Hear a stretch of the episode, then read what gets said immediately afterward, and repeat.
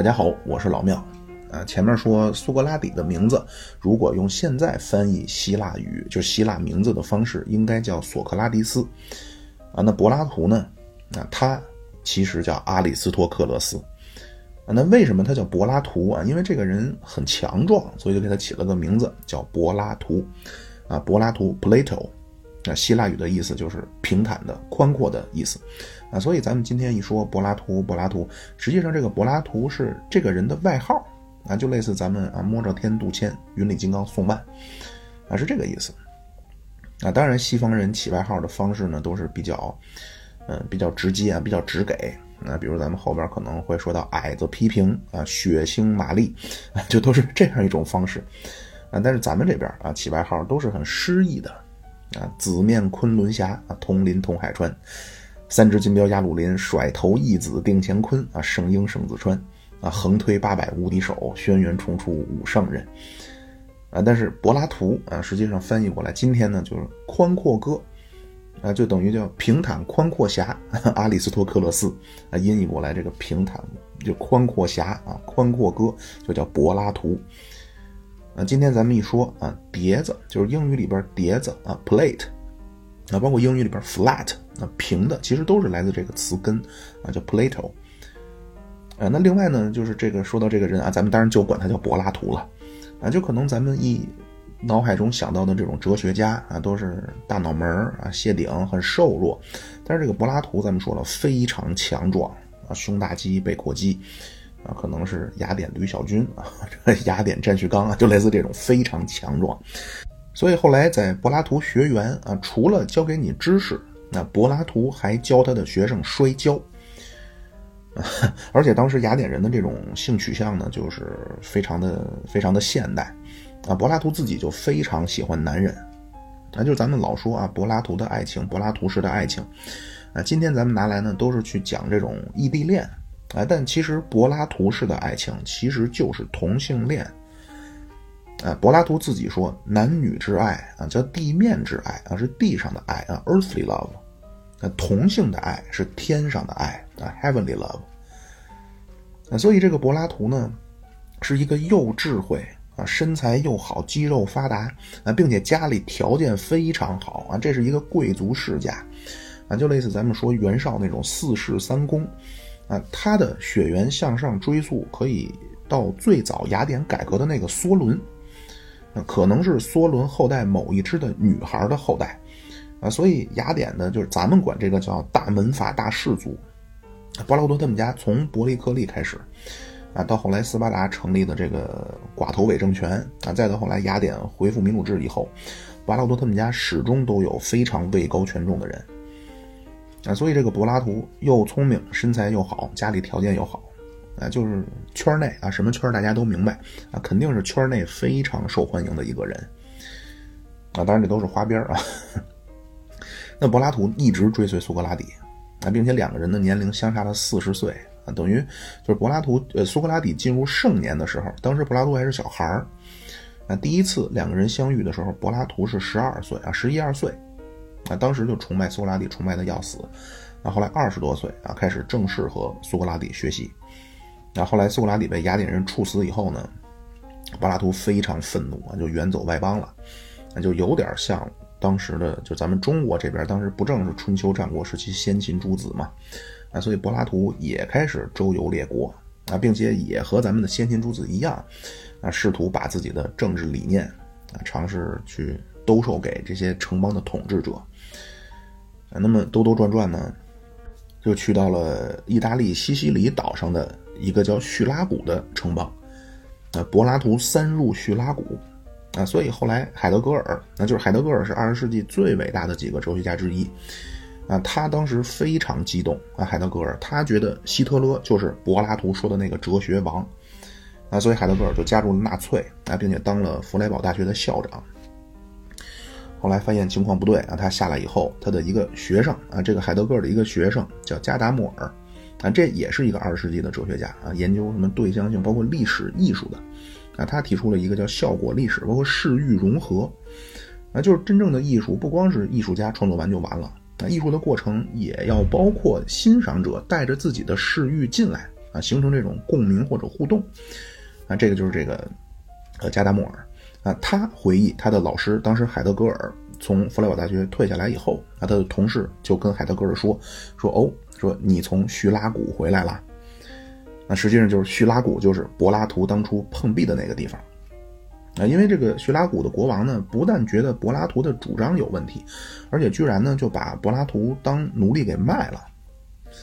结果刚好柏拉图的一个朋友啊路过，就看见这个奴隶市场怎么这个人很眼熟啊，后来仔细一看啊，真是柏拉图，赶紧花钱把柏拉图给买了。啊，后来等老国王死了以后，柏拉图又回去啊，第三次去叙拉古啊，打算把他这个政治主张推荐给这个新的国王，就是老国王的儿子。结果呢，新国王还是没兴趣，啊，最后走了很多地方啊，到处碰壁啊，就其实有点像孔子。最终就回到雅典，啊，在雅典城郊一个叫阿卡德米的运动场的边上啊，开始办学啊，这个就是柏拉图学园。那柏拉图在学院里边教知识啊，包括教摔跤。那么后来柏拉图死了以后啊，他的传人一直在办这个柏拉图学院，一直开了九百多年。那后来，公元四百七十六年，西罗马灭亡啊，这帮人又搬去东罗马帝国接着开。那后来到六世纪，东马东罗马皇帝呢，就说这是一非法组织啊，就强行给解散了。那么这个阿卡德米啊，就是今天西方英语里边说学院啊，academy，啊，学术的就是形容词，就 academic。啊，所以因为这个柏拉图学园啊，那柏拉图的哲学就和德谟克利特的原子论的处境就截然不同了。啊，柏拉图的哲学始终就没有断。啊，后来到罗马啊，罗马共和后期，这个小加图啊，包括西塞罗都非常喜欢柏拉图。啊，小加图自杀以前就专门看了柏拉图。啊，后来基督教兴起，啊，那讨论上帝，这个刚好就和柏拉图的理念论，啊，就是和耶稣基督同时代有一个叫肥洛的，啊，他和。基耶稣估计是互相不认识啊，但是这个肥洛就是用柏拉图的哲学啊来解释上帝啊、天堂之类的观点，那这后面再再再说啊。所以柏拉图的东西保存的非常完整啊，相比之下原子论就不行了啊。那柏拉图这一套呢，就是咱们可能也都知道啊，就是第一次听节目的朋友十之八九也听说过。啊，就是老听友可能更听过我之前说过，就是柏拉图的东西叫理念论啊。那么让按照后边的后代的分法啊，叫唯心主义啊，并且呢，革命导师列宁说啊，说柏拉图叫野蛮的、赤裸裸的唯心主义。另外呢，这个柏拉图是古希腊形而上学的最高峰啊。那么在咱们从小受的训练当中，无论是唯心主义还是形而上学啊，在咱们的训练，那肯定觉得这都是不对的。啊，当然我这还得强调一遍啊，就是唯心主义是近代的说法啊，形而上学是古希腊时期的说法，但是形而上学在黑格尔那儿啊，形而上学是和辩证法相对的，啊，不是一个研究领域，而是一种看待问题的方式。那辩证法叫发展的矛盾对立统一的一种看待问题方式啊，形而上学是片面的静止的看待问题的方式，这是黑格尔呢。那古希腊时期这个就叫形而上学，就是和唯物就实际上就是唯心主义。啊，但是唯心主义呢，或者说唯物唯心，这起码在我的高中老师啊教给我们的啊，比如说，你看桌上有一本书，啊，你看到了它，摸到了它，你才承认它存在。你如果说眼一闭，你手不伸出去啊，你不承认它存在，你这个就叫唯心主义啊，是主观的。就算你说你不伸手，你不去那什么啊，你你就算你跟他没有发生实质上的接触啊，他客观上存在那里，不管你承不承认，他都存在，这个就叫唯物的，是客观的。啊，所以你像咱们在上中学的时候学的啊，那就仿佛唯物的就是客观的啊，就是正确的；唯心的就是主观的，是不正确的。啊，但是柏拉图的东西呢，用咱们今天的分法叫客观唯心论。啊，但算了，这个问题咱们就不多纠缠了啊，我说不完了。就是咱们就来看一看啊，柏拉图的理念论到底是怎么回事儿啊，或者说凭什么柏拉图的这一套所谓的赤裸的野蛮的唯心主义？啊，能够成为欧洲一千多年的显学，那它肯定是多多少少是有道理的。啊，那说理念是什么？以前啊，咱们先回顾一下希腊之前的理念论的两个非常重要的人，啊，就是呃，毕达哥拉斯和巴门尼德。啊，毕拉格拉斯和物质论的讨论都不一样。啊，他讨论世界本源的时候，没有去找时间上的起源啊，或者是去寻找一种最小的基本组成物质。那你物质论的，从泰勒斯开始的米利都学派啊，经历了一个从寻找时间上的开端到寻找一种最基本的组成的空间上的存在，啊，所以物质论呢，很快就进入了一种寻找最稀薄、最无形的东西的讨论，啊，因为咱们要去寻找时间的本源啊，这个和你具体讨论什么东西不一样啊，比如说这只鸡的本源是什么啊，你可以找到啊，就是孵这只鸡的鸡蛋。啊，或者说苏格拉底的铜像的本源是什么啊？那就是这些铜啊。那石膏像的本质是什么？那就是这些石膏啊，这个都没问题。但如果讨论世间万物的本源，那，你比如说这只鸡和苏格拉底的铜像和苏格拉底的石膏像，那它们的本源肯定不可能是一个鸡蛋，或者是这些铜，或者是这些石膏。所以一旦就是按照物质论的角度，一旦说到世间万物的本源。啊，那么在他们这轨道当中，肯定是要找那种可塑性极强，并且有可能成为任何东西的。那就是阿纳克西曼德管这个叫阿派朗啊，就是这个东西必须什么都不是。啊，所以这个东西呢，恐怕必须有一个特点，就必须特别小。啊，那么小的东西呢，它经过各种排列组合，最终就变成世间万物各种形态了。那这个就是古希腊物质论的最高峰，就是德谟克利特的原子论。啊，就是万物是由一种基本粒子构成的啊，基本粒子呢，只是因为它的相互之间的排列组合不同啊，最终呈现出来就是铁是硬的，棉花是软的啊。但是毕达哥拉斯他们，他们想问题的方式和之前不是之前啊，就是和物质论的这些人想问题方式不一样啊，他直接去找一种能够在世间万物都能找到的东西。那毕达哥拉斯得出一个结论啊，世间万物都存在数。那而且这个数是能够决定物质属性的，啊，比如他发现啊，这个人呃精通音律啊，所以他发现琴上的码子的距离决定了琴弦波动出来声音的高低。那今天也是啊，你的身体情况实际上就是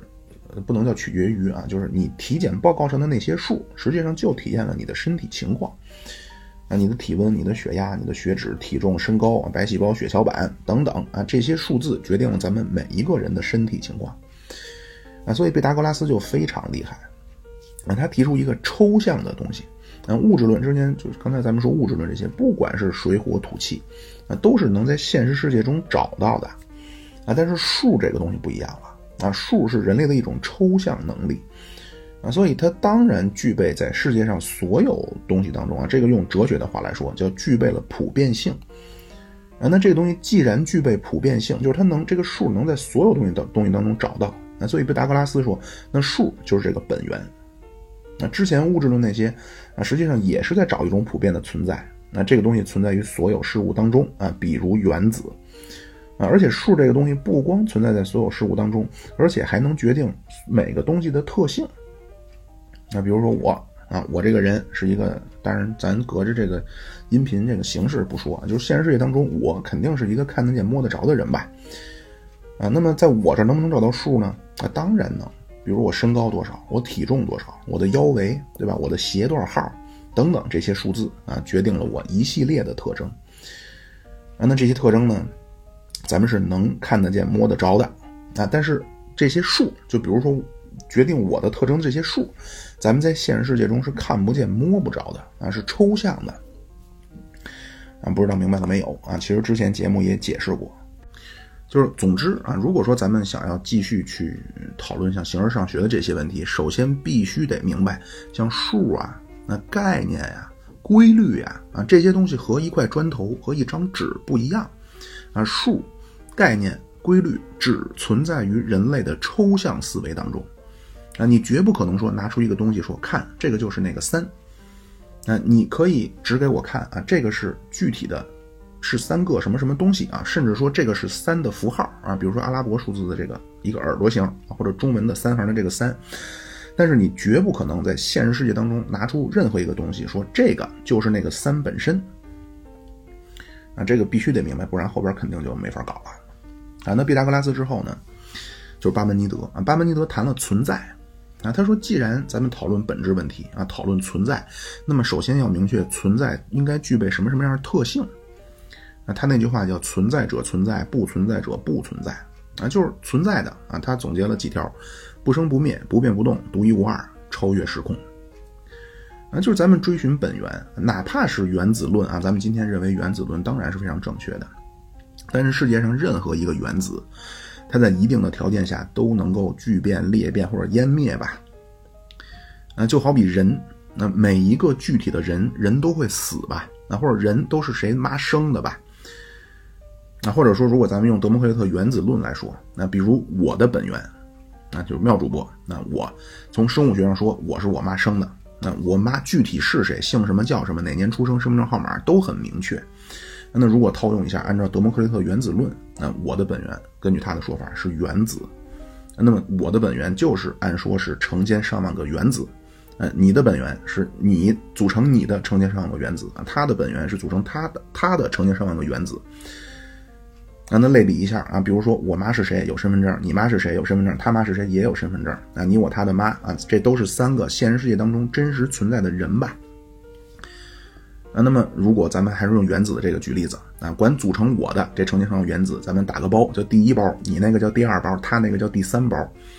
呃，如果这三包原子是咱们的本质，那是不是这三包当然是所有的原子都会啊，都会变化，甚至都会湮灭吧？那么这三包原子当然不外如是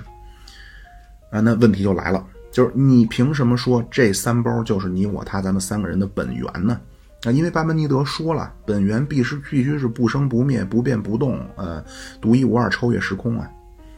对吧？那这个东西只要存在生和灭，那我就可以问，那它是怎么来的？它只要一生，我就可以问它是怎么来的。所以追到这儿追寻本源，肯定是没有追到根儿啊。对吧？只要这个东西出现了，它生，那么我就可以问它是怎么来的。啊，所以如果悟性好的朋友可能已经明白了，那哪怕是咱们今天看来非常正确的、非常和今天的科学结论相符合的德谟克利特的原子论，那其实咱们在讨论原子论的时候，也是在概念当中吧？对吧？咱们说的万物的本质都是原子。其实，任何一个具体的原子都不是本源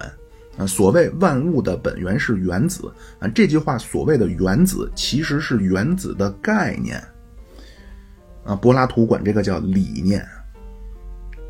啊，所以只有理念才能满足巴门尼德说的那个不生不灭、独一无二、呃呃不变不动、超越时空。因为每一个具体的原子都会产生。啊，那么既然它在历史当中产生，就必然会在历史当中消亡。那而且每一个具体的原子都会变化，只有那个原子的理念啊，或者叫原子的概念，它不变。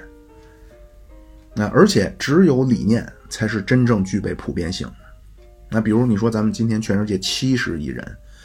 啊，咱们有什么普遍性呢？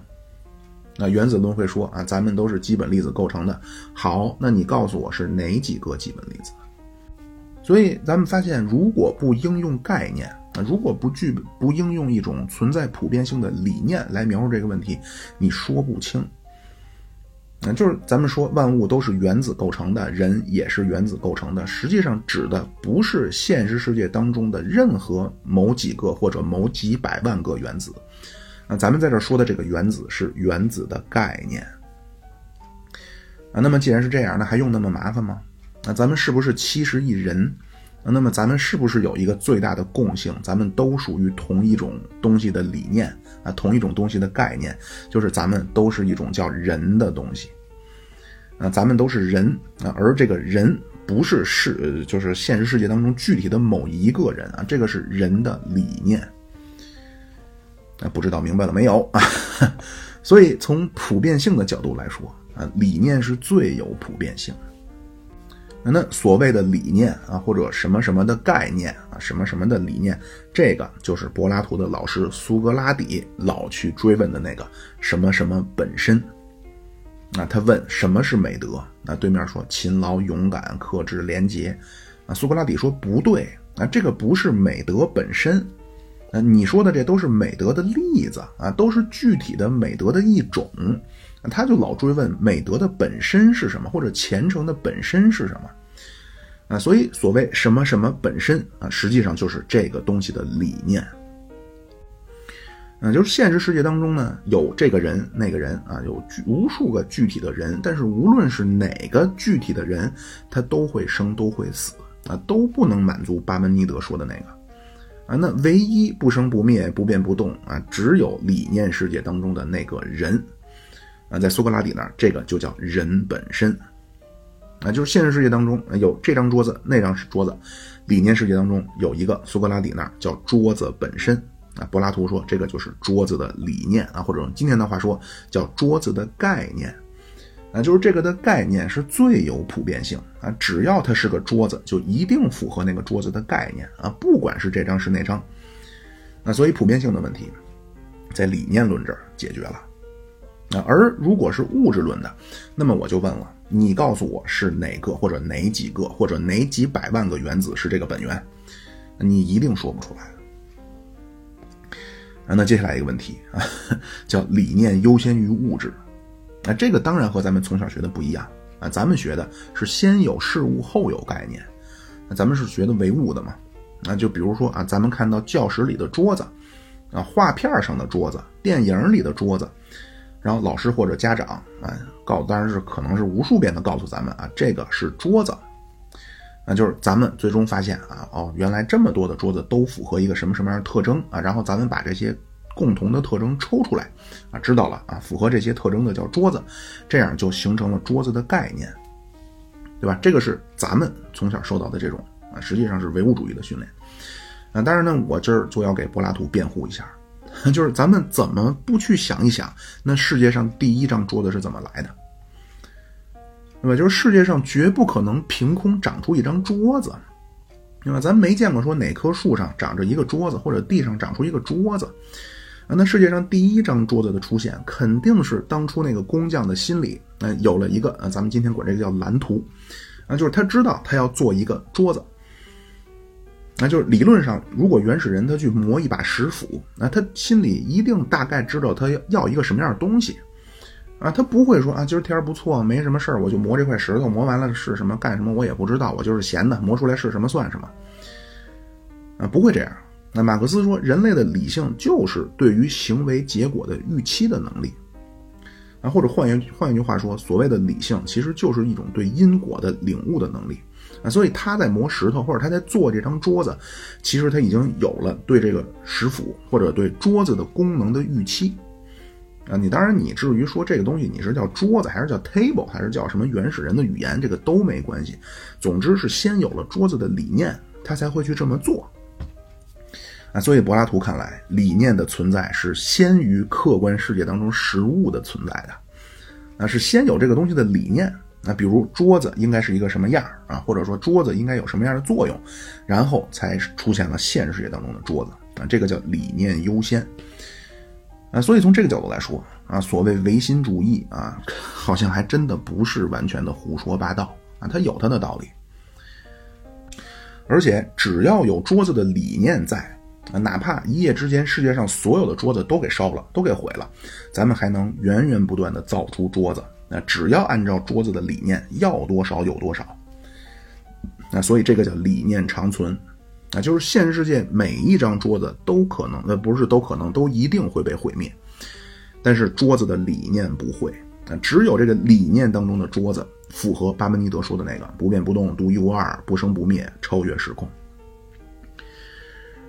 啊，那可能听到这儿，有的听友就反驳了，他说：“你说桌子，那人造的东西当然是这样，那大自然呢？”这个也很简单，就是古希腊人，包括西方人，一直以来都认为是神创造了世间万物。啊，你不管是奥林匹斯诸神啊，还是基督教上帝创造的，啊，是神啊，他在心里先有了山川河流的理念，然后按照这个理念创造了山川河流、日月星辰。那而且其实一直到现在，世界上绝大多数人还是认为世界是神创造出来的。啊，那既然你不管是被什么，被谁神神还是被什么，啊，你只要是被创造出来的，啊，你不管它叫神叫上帝还是黑格尔说的绝对精神，那只要是被创造出来，就肯定是按照一个理念创造的吧？那大概这个就是柏拉图理念论的一个比较基础的知识，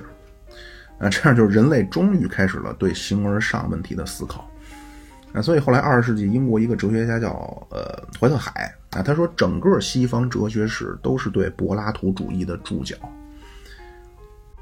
再加上无论是古希腊，古罗马还是后来这个基督教，那都是有神论，所以更有利于这种唯心主义的成长啊。所以西方哲学的主流其实是唯心主义啊，而柏拉图就是奠基人。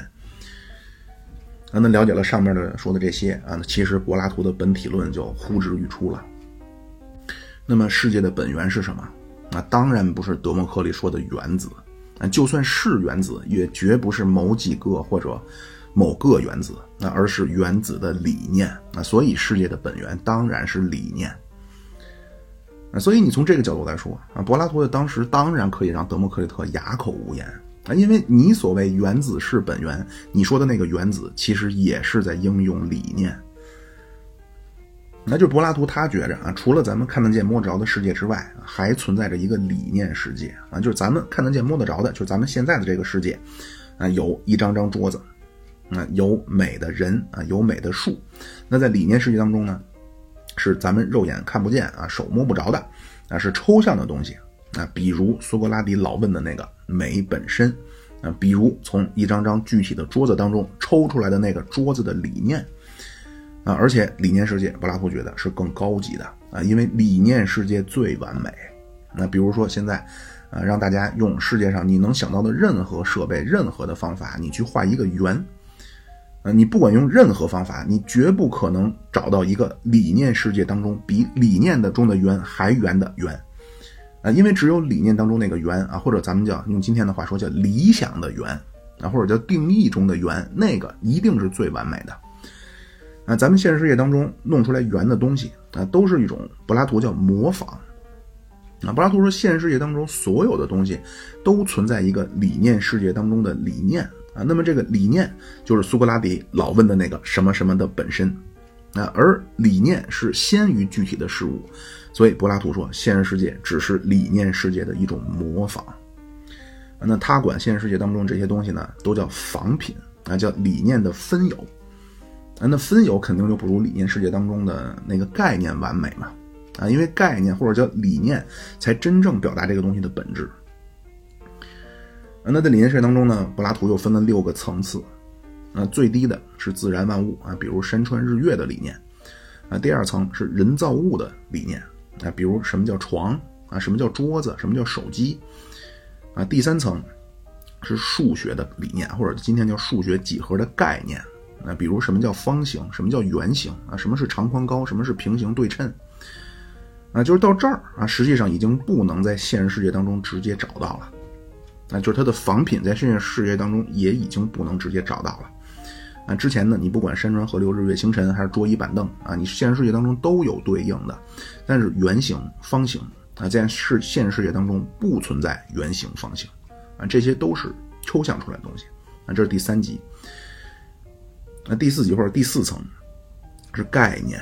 那比如存在啊，什么叫有限？什么叫无限？啊，什么叫静止？什么叫运动？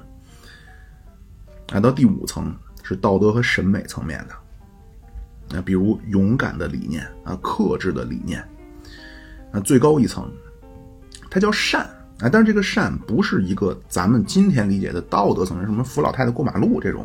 这种善啊，我个人理解，实际就是咱们所谓道家说的那个道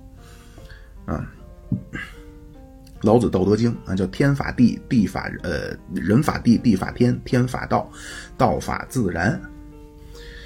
啊，我看过的绝大多数的书的翻译，啊，都是错的啊。这句话的意思不是说人应该顺应或者叫以地为法则啊，地以天为法则，天以道为法则，道以自然为法则。这个断句不对，啊，应该是人法地，地法天，天法道，道法自然。啊，就是道没有什么他能，就是之前都是人学习地，地学习天，天学习道，道没得学习了。道是终极的了，他只能自己模仿自己了。啊，就是老子这所谓这个自然，不是咱们今天语境当中，咱们今天中文当中所谓大自然这个自然啊，咱们古文当中是一字一义，啊，字就是自己，啊，然用今天讲话就虚词无意义。啊，所以老子的意思不是说咱们要回归大自然，啊，古人不管大自然叫大自然，啊，就古人叫天地或者叫世间万物。啊，老子的意思是说，道就已经是那个追求的最高的法门了。这个东西既是规律，也是终极。那么到了道的这个境界，它不能发展了。啊，或者叫它只能靠，它不能靠其他东西体现了，只能靠自己体现自己了。啊，柏拉图意思也一样啊，就是每一层都能从上一层凝结出来更体现一种理念的终极追求的东西。那，比如山川河流啊，好像就没有桌椅板凳更能体现理念。那桌椅板凳就不如几何学更能体现理念。啊，那发展到最后一层叫道法自然，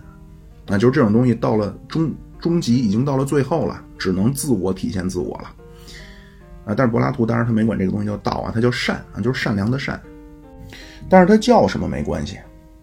啊，即便就是说善啊，柏拉图那儿的善也是一种理性的体现啊，他觉得人作恶不是，呃，人作恶是因为理性的缺失啊，不是说你的这种像咱们儒家说的你没有这种恻隐之心了。啊，这个咱们待会儿后边说，就这个大概就是柏拉图的本体论。那后来这一套呢，在耶稣的同时代，那影响到了一个叫肥洛的。啊，这后来呢，在罗马帝国的末期，就中世纪开端的时候，有一个伟大的思想家、神学家叫奥古斯丁。啊，奥古斯丁就叫柏拉图主义的教父。啊，这当然咱都是先埋个伏笔。啊，这是柏拉图本体论。啊那柏拉图认识论。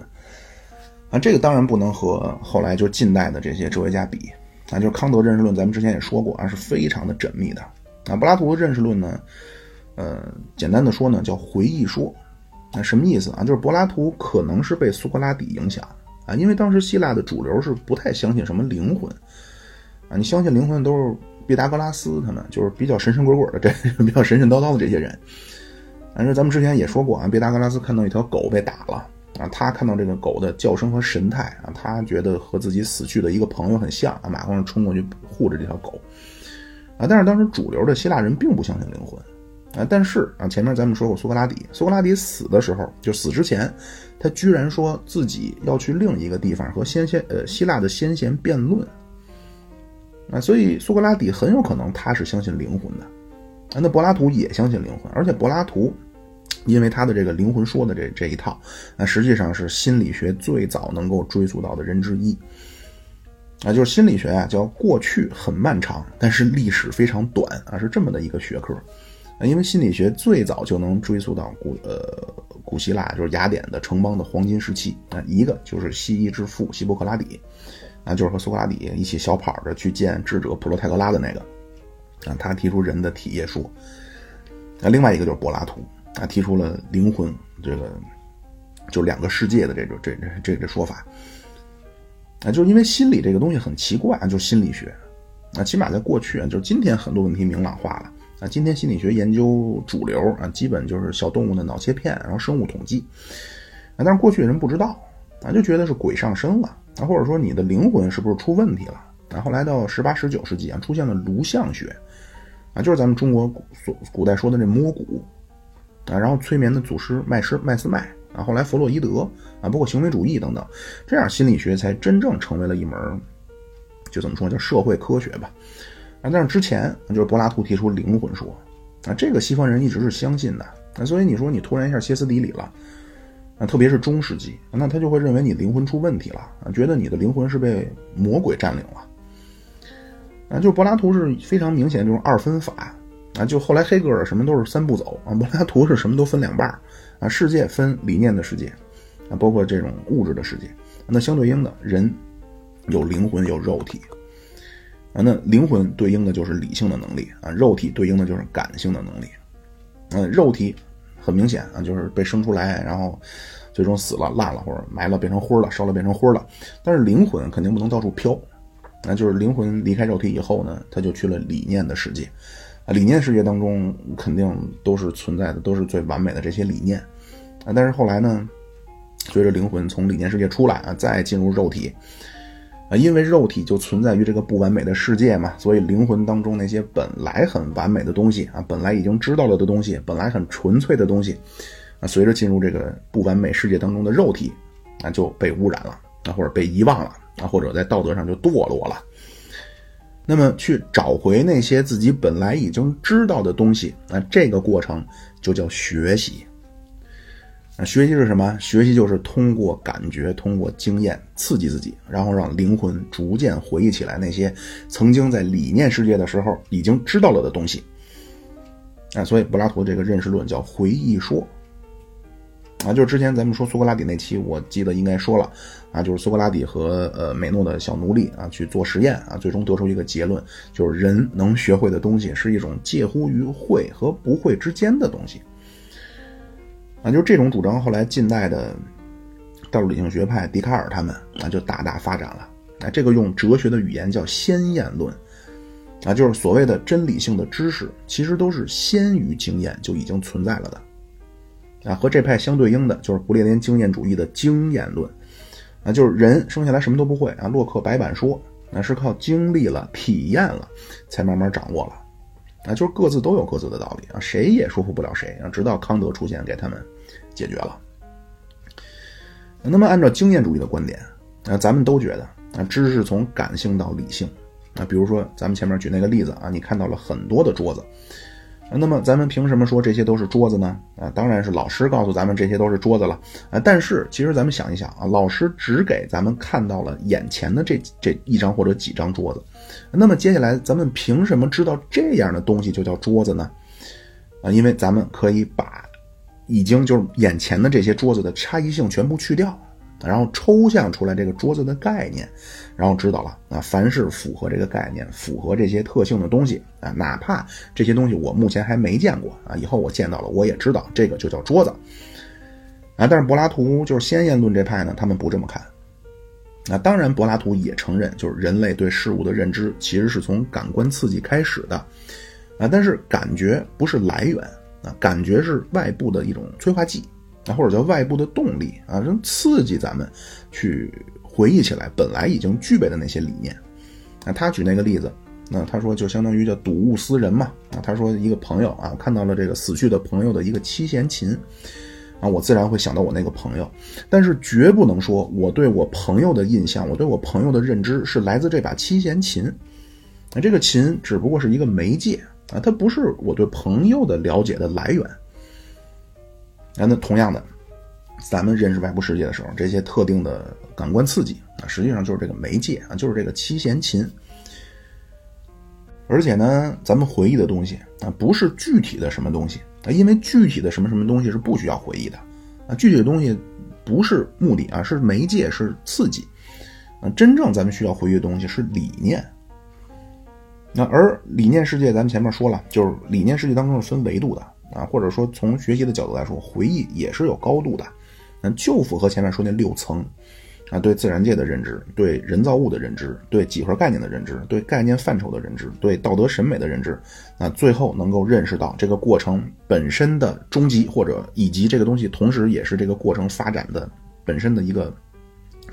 呃规律或者叫动力。啊，柏拉图当然管这个叫善啊，但是我再说一遍，他说的这个最后一个最后一步不是道德意义上的善，啊，是一种整个六层发展的自身动力或者自身规律，啊，具体是什么我也很难说清啊，叫道可道非常道，啊，而且因为它是恰恰是最后一步啊，既是最终形态又是发展规律，所以这个叫道法自然，啊，就是咱们想一想，这个其实是有道理的。啊，你比如说，咱们教给小朋友，啊，这个叫太阳，这个叫月亮，啊，这个叫山川，这个叫河流，这个世界上没有人不知道，都知道啊。教给小朋友很快就都能掌握了。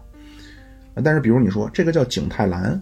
啊，这个叫鼻烟壶，啊，这个叫粉彩，啊，这个叫五彩，可能有的小孩就不懂了，你就得给他解释了。那再往上的几何学的啊，什么叫线段，啊，什么叫平行，啊，什么三角形内内角和一百八十度。那这个就都得上学以后才能学了，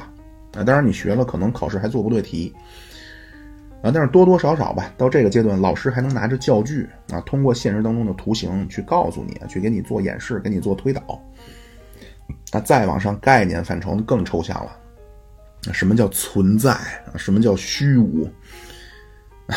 再往上发展，那什么是道德？什么是审美？啊，就这些东西好像离咱们很近，但其实仔细一想更复杂。美学的之前咱们聊过，啊，这个事儿也很难说得清，啊，就道德也一样，啊，就是各自有各自的说法，啊，亚里士多德目的论，啊，边沁，呃，密尔的功利主义，啊，康德的义务论，啊，自由主义的、集体主义的，啊，就是已经无法达成共识了，啊，到最后那个打引号的善，啊，就是那个最终极的东西，啊，具体这个东西是什么，我也无法用语言表达了，那就只可意会不可言传了。啊，但是这个就好比我拿道家的这个道做比喻一样，啊，就是可能咱们自己去看啊，不管你说看柏拉图的原著还是看二手的东西，可能看到这儿啊，就说第六层这个东西叫善，那可能就迷茫了。啊，但是因为妙主播啊一心一意为大家着想啊，我知道咱们的听友都是中国人，啊，喜欢我节目的朋友肯定也都是比较愿意学习的啊，所以我就用道啊当做一个媒介，那可能大家就能理解这个东西了。啊，马上就和光看到一个啊，第六层是善啊，这肯定效果不一样，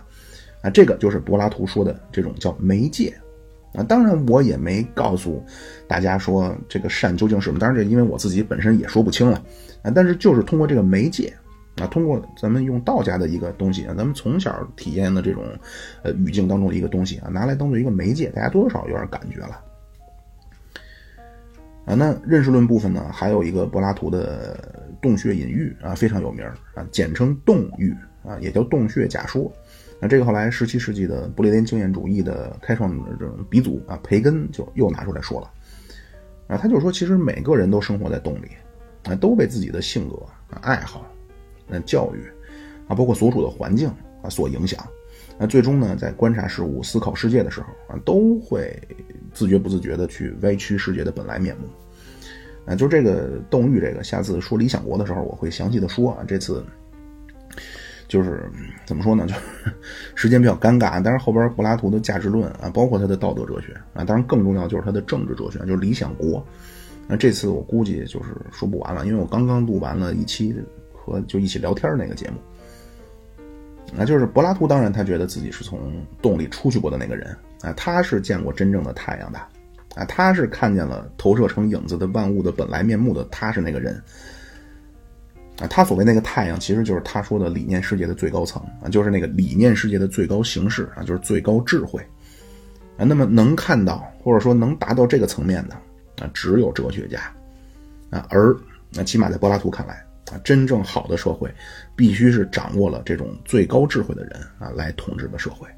那柏拉图就管这些人叫哲学王。那那下次咱们再说柏拉图的价值论的部分啊。我今天嗓子也是有点沙哑了，实在抱歉啊。那其实短有短的好处啊，短可能能更的频繁一些。好，那么还是啊，谢谢，怎么说呢？感谢各位啊，点赞、订阅、关注、留言、打 call，包括给节目个好评。啊，谢谢大家，拜拜，下次咱们说柏拉图的价值论。